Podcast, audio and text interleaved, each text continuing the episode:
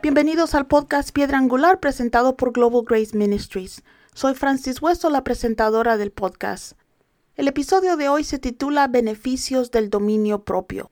El dominio propio o la prudencia no es un tema común para discutir en Navidad, pero el Señor me habló al respecto mientras leía la historia de Navidad y pensé que era una buena idea compartirlo con ustedes antes del fin de año. Acompáñenme por favor a Mateo 1 y vamos a leer los versículos 18 y 19. El nacimiento de Jesús el Cristo fue así. Su madre María estaba comprometida para casarse con José, pero antes de unirse a él, resultó que estaba encinta por obra del Espíritu Santo. Como José su esposo era un hombre justo y no quería exponer la vergüenza pública, resolvió divorciarse de ella en secreto. No sé ustedes qué piensen, pero yo creo que no podríamos tener una conversación más difícil que la que María tuvo que tener con José después de enterarse de que ella había sido elegida para ser la madre de nuestro Salvador. ¿Pueden imaginárselo? María tuvo que decirle a su prometido que estaba embarazada. El hijo que estaba esperando era del Espíritu Santo, pero eso sonaba como una excusa loca. José era un buen hombre, estoy segura de que conocía las profecías sobre el Mesías, pero no importó lo que María le dijo porque él no le creyó. Estoy segura de que María entendió su incredulidad, pero pueden imaginarse su devastación.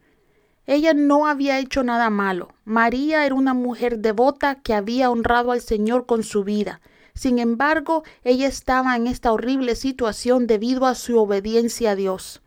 Cuando María aceptó lo que el ángel le dijo acerca de su embarazo, supo lo que iba a enfrentar. Sabía que estaba comprometida con un buen hombre, quien probablemente estaba emocionado de casarse con ella y había estado preparando su vida juntos. Ahora ella tenía que romperle su corazón y acabar con todos los planes de la pareja por ser una vasija ungida de Dios. Aunque sabía lo que le esperaba, yo creo que sin embargo ella todavía tenía esperanzas de que José le creyera. Piensen ahora en José. Aquí él estaba preparando la boda cuando la mujer elegida para ser su esposa ahora estaba embarazada y le estaba contando la historia de estar embarazada por el Espíritu Santo. Como decidió divorciarse de ella, es evidente que no creyó la historia de María, pero José era un buen hombre que amaba a María. Aquí quiero que noten el nivel de madurez de José. Un hombre imprudente o inmaduro hubiera reaccionado en su carne y hubiera puesto en peligro la vida de María y del bebé. Un hombre de mal genio habría acudido al padre de María y exigido un divorcio público, lo que habría significado la muerte para María ya que en realidad ella estaba embarazada. También significaría la humillación pública y la deshonra para la familia de María. Sin embargo, José no hizo eso. La Biblia nos dice que José decidió divorciarse de ella discretamente estaba considerando todo esto cuando el Espíritu Santo me dijo, ¿sabes? Si José hubiera hecho eso, habría creado un gran lío y habría perdido la oportunidad de criar al Salvador del mundo como su hijo. ¿Escucharon eso? Cuando perdemos oportunidades divinas, creamos líos. Y cuando creamos líos, perdemos oportunidades divinas.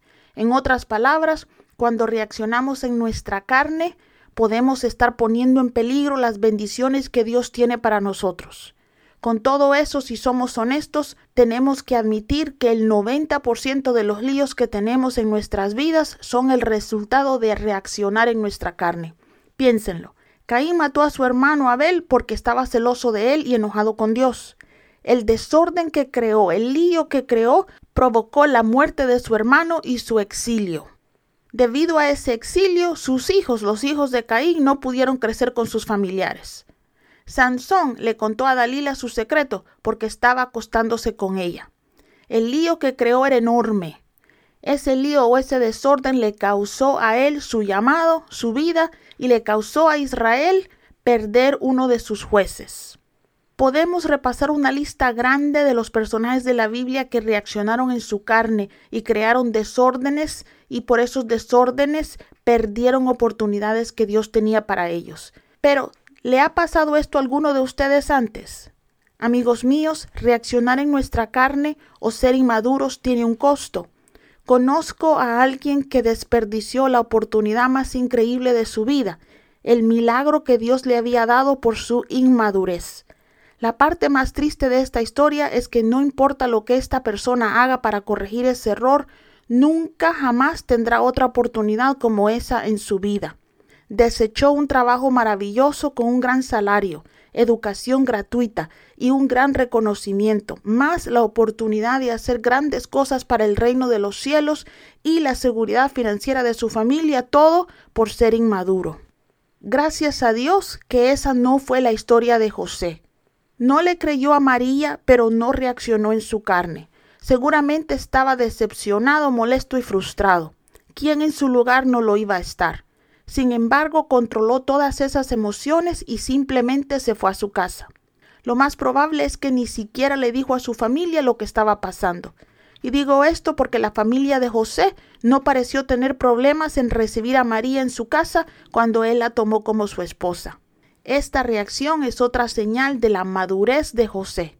Mantuvo su boca cerrada. Amigos, no somos inmaduros cuando experimentamos emociones. Es imposible no tener emociones. Lo que hace por nosotros la prudencia o el dominio propio es que nos permite decidir cómo vamos a reaccionar ante nuestras emociones. En otras palabras, debido a que tenemos alma, experimentamos ira, temor, alegría y tristeza. Todo ser humano experimenta emociones. Lo que el Espíritu Santo hace por el pueblo de Dios es que nos ayuda a dominar esas emociones a través de nuestro espíritu, para que no tengamos que reaccionar en nuestra carne. No podíamos hacer eso antes de venir a Cristo, las personas cuyos espíritus están desconectados de Dios son gobernadas por sus almas o emociones y no tienen frenos para esas emociones. Nosotros, el pueblo de Dios, podemos elegir cómo reaccionaremos a nuestras emociones porque nuestros espíritus están conectados con Dios. El problema es que la mayoría de nosotros todavía estamos gobernados por nuestra alma o somos gobernados por nuestra carne por no disciplinarlas y no permitir que nuestro espíritu las guíe. Somos inmaduros en nuestro caminar con Dios. Ahora, la pregunta es, ¿cómo ganamos dominio propio? ¿Cómo llegamos a ser cristianos maduros para no perder oportunidades divinas? Bueno, hay tres maneras de hacerlo que yo conozco. Una, podemos crecer en el Espíritu, crecer en Cristo a través de la palabra de Dios. Adquirimos conocimiento al leer la Biblia o al escucharla en prédicas o en enseñanzas. ¿Has escuchado el dicho cuando sabemos mejor, hacemos mejor? Es un dicho en inglés. Pero lo que significa es que cuando sabemos o maduramos, cuando somos personas de mayor conocimiento, actuamos mejor. Lamentablemente, a veces necesitamos algo más que saber que lo que estamos haciendo está mal para dejarlo de hacer. Por ejemplo, la mayoría de las personas que conducen ebrias saben que no deben hacerlo, pero aún así lo hacen. La mayoría de las personas que asisten a la iglesia saben que no está bien acostarse con nadie que no sea su cónyuge, pero algunas todavía lo hacen. Entonces, la mayoría de nosotros necesitamos más que solo conocer la palabra de Dios para crecer o madurar. Permanecer en Cristo es la segunda forma de madurar en Cristo. Cuando pasamos tiempo con Cristo, el Espíritu Santo desarrolla en nosotros lo que llamamos el fruto del Espíritu.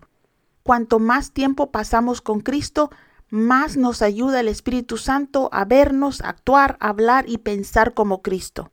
Ayer compartía esto con un amigo y me preguntó, ¿qué quieres decir cuando dices permanecer en Cristo? ¿Cómo permanezco en Cristo? Me alegró mucho de que me preguntara eso, porque a veces asumimos que las personas saben lo que queremos decir cuando decimos cosas como permanecer en Cristo, pero no es así. Le dije que permanecer en Cristo es pasar tiempo con Él, pero es más que hacer lo que la mayoría de gente conoce como orar. Cuando la mayoría de personas piensan en la oración, piensan en darle a Cristo una lista de necesidades y cosas que quieren, o en pedirle que les haga favores a sus amigos o seres queridos. Eso, mis queridos amigos, es solo un tipo de oración. Permanecemos en Cristo cuando pasamos tiempo con Él. no preguntando, no contándole nuestros secretos, sino permitiéndole que Él nos cuente sus secretos. Cuando permanecemos en Cristo, escuchamos más de lo que hablamos. Permanecemos en Cristo cuando podemos pasar tiempo en silencio, simplemente disfrutando de la presencia de Dios. Permanecemos en Cristo cuando adoramos solo porque entendemos cuán grande es Él, cuán grande es nuestro Dios. Permanecemos en Cristo cuando escuchamos al Espíritu Santo y le permitimos compartir su corazón con nosotros. A veces cuando permanecemos en Cristo tenemos visiones, pero en la mayor parte del tiempo simplemente disfrutamos de la presencia de Dios y Él disfruta de la nuestra. El solo hecho de que estemos dispuestos a estar en silencio con Dios significa mucho para Él. Vivimos en un mundo con tanto ruido y tan loco que Él comprende lo difícil que es para nosotros estar callados, descansando en su presencia. Pero es en esos momentos cuando conocemos el corazón de Dios. En esos momentos de tranquilidad comenzamos a desarrollar intimidad con nuestro Dios.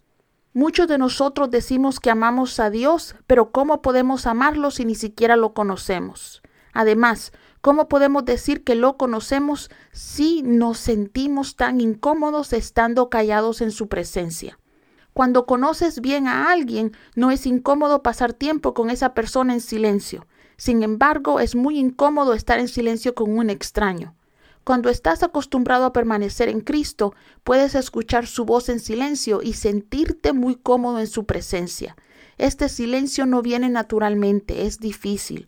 No porque Dios no quiera pasar tiempo con nosotros, sino porque debemos disciplinar nuestra alma y nuestra carne para permanecer en ese silencio. Quedarnos sin pensar en nada no es algo que nos resulta natural. En cuanto más perseveras o cuanto más tiempo íntimo tengas con Dios, más dominio propio vas a desarrollar. Además, tengo buenas noticias. Entre más tiempo pasas en silencio con Él, más fácil se vuelve guardar silencio. La tercera forma que conozco para madurar o desarrollar el dominio propio es lamentablemente la que me ha resultado más efectiva, ya que yo no he sido la persona más sumisa con el Espíritu Santo debido a mi personalidad y temperamento. No estoy orgullosa de eso, solo lo digo porque algunos de ustedes podrían estar en la misma situación. Somos tercos y testarudos y a veces no aprendemos de la manera más fácil. La tercera forma de desarrollar el dominio propio es pasar por los procesos de Dios. Muchos de nosotros no aprendemos el dominio propio hasta que Dios no nos pasa por fuego porque el Espíritu Santo está comprometido con nuestro crecimiento, está constantemente obrando en nosotros y para nosotros. Para algunos de nosotros las pruebas son la forma más productiva de crecer. De hecho, al comienzo de la jornada de algunas personas con Dios, las pruebas son la única forma en que aprenden. A veces no aprendemos a perdonar hasta que alguien nos traiciona. A menudo necesitamos sufrir para volvernos comprensivos con el sufrimiento de los demás. Algunos de nosotros tenemos que experimentar necesidad para aprender a confiar en Dios como proveedor. La mayoría de las veces cuando pasamos por procesos no entendemos por qué Dios permite que pasemos por ese dolor, pero Dios tiene un propósito para cada proceso por el cual nos hace pasar. Entendemos el propósito de nuestros procesos cuando gracias a ellos ya no entramos en pánico cuando necesitamos que Dios nos provea. También entendemos el propósito de los procesos de Dios cuando en lugar de reaccionar con ira cuando alguien nos ofende, podemos mantener la calma y apagar un fuego emocional en lugar de echarle gasolina. Cuando mostramos dominio propio en una situación y ya no permitimos que nuestra carne nos gobierne, es cuando comprendemos por qué pasamos por las luchas por las que hemos pasado. Por eso Moisés pudo ponerse entre Dios y el pueblo de Israel cuando Israel frustró tanto a Dios que éste quiso destruirlos en el desierto. El hombre que Moisés era antes de pasar cuarenta años en el desierto le habría agradecido a Dios por la destrucción de su pueblo. Después de su experiencia en el desierto, Moisés pudo decirle a Dios, ¿qué dirán las demás naciones de ti si destruyes a tu pueblo en el desierto? Ahora, si volvemos a José, porque José no reaccionó en su carne, Dios pudo hablarle a través de un sueño y éste tomó a María como su esposa. Luego pudo experimentar el nacimiento del Salvador, la visita de los pastores, las bendiciones de los magos y la vida de Jesús creciendo hasta que José murió, ya que creemos que él murió antes de que Cristo cumpliera los 30 años. Él no creó líos y por eso no perdió lo que Dios tenía para él. Si estás escuchando este podcast, puede ser que Dios te esté ayudando a crecer. Es posible que estés pasando por una temporada en la que tendrás varias oportunidades para reaccionar en tu carne. Por favor, no lo hagas. No querrás crear un lío o un desorden que podría causar que pierdas todo lo que Dios tiene para ti. Entra en la palabra de Dios, pasa tiempo con Cristo y permite que el Espíritu Santo desarrolle el carácter de Cristo en ti. De hecho, creo que es una buena idea hacer de eso una resolución para el 2023 hagamos nuestro mayor esfuerzo para crecer en Cristo y convertirnos en hijos maduros de Dios. Además, si estás escuchando este podcast, es posible que seas alguien que ya ha creado líos o incluso que ha perdido algunas oportunidades que Dios tenía para ti por esos líos. Por favor, no pierdas más tu tiempo. La vida, mis amigos, es corta. La Biblia nos dice que nuestros días son como vapor. Trabaja en tu madurez. Desarrolla dominio propio. No permitas que el diablo te influya. No permitas que tu carne te gobierne. Dios es un Dios de muchas oportunidades. Es posible que hayas perdido algunas, pero Dios siempre tiene más. Creo con todo el corazón que si todavía estamos aquí en la tierra es porque Dios no ha terminado con nosotros. Pasa el proceso en el que Dios te tiene con un corazón humilde. Te prometo que el dolor que estás pasando en este momento no es en vano. Gracias por pasar estos minutos conmigo. Espero que este podcast les haya bendecido. Si en verdad te hemos bendecido, por favor, haznoslo saber. Puedes escribirnos a info o también puedes ir a globalgraceministries.com y contactarnos desde ahí.